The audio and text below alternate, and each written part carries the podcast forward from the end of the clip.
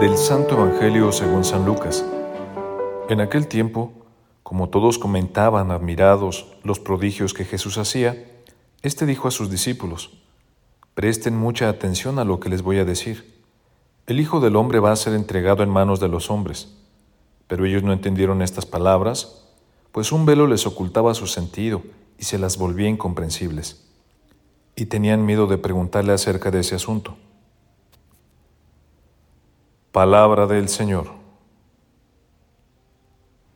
El texto que escuchamos en el Evangelio se encuentra justo después de la transfiguración y de la sanación de un endemoniado, por lo que podemos deducir que los discípulos se encontraron fascinados por el aura de triunfo y la grandeza que rodeaba a Jesús, lo que también les daba seguridad, porque este era el Mesías que coincidía con las expectativas de poder que ellos habían forjado. Y es que las expectativas de los discípulos de Jesús era un Mesías que liberaría al pueblo judío del imperio romano y la creación de un Estado poderoso.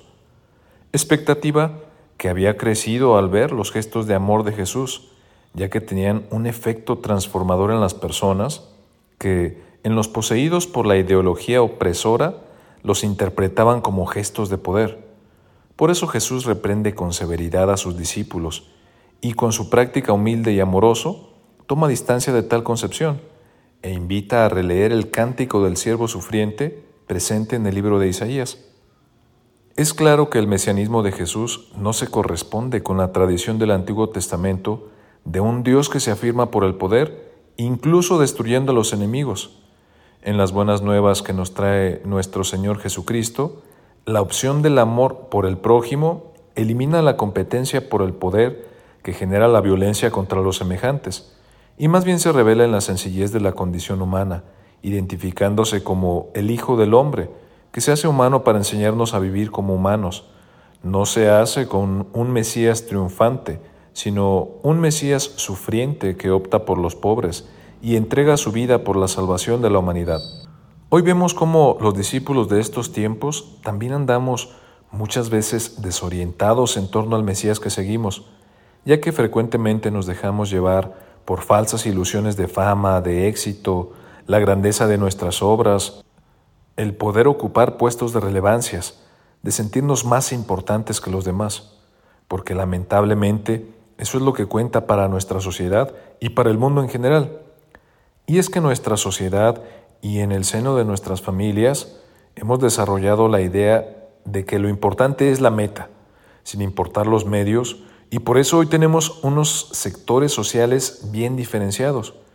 De allí que muchas personas sean admiradas por sus pertenencias, por sus lujos y derroches, por su negación a la vida, mientras que escasean los ciudadanos íntegros que más temprano que tarde reaparecerán para hacernos volver a la senda de la moralidad y de una sana convivencia ciudadana.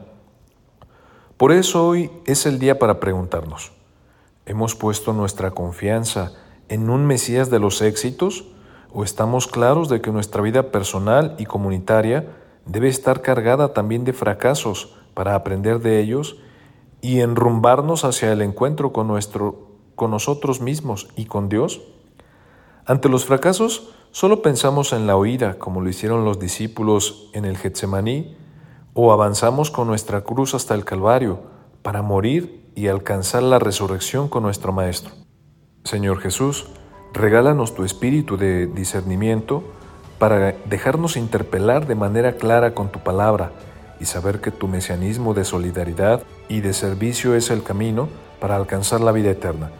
Yo soy el Padre José Luis y esto ha sido Jesús para Millennials. Un abrazo para todos, nos escuchamos la próxima semana.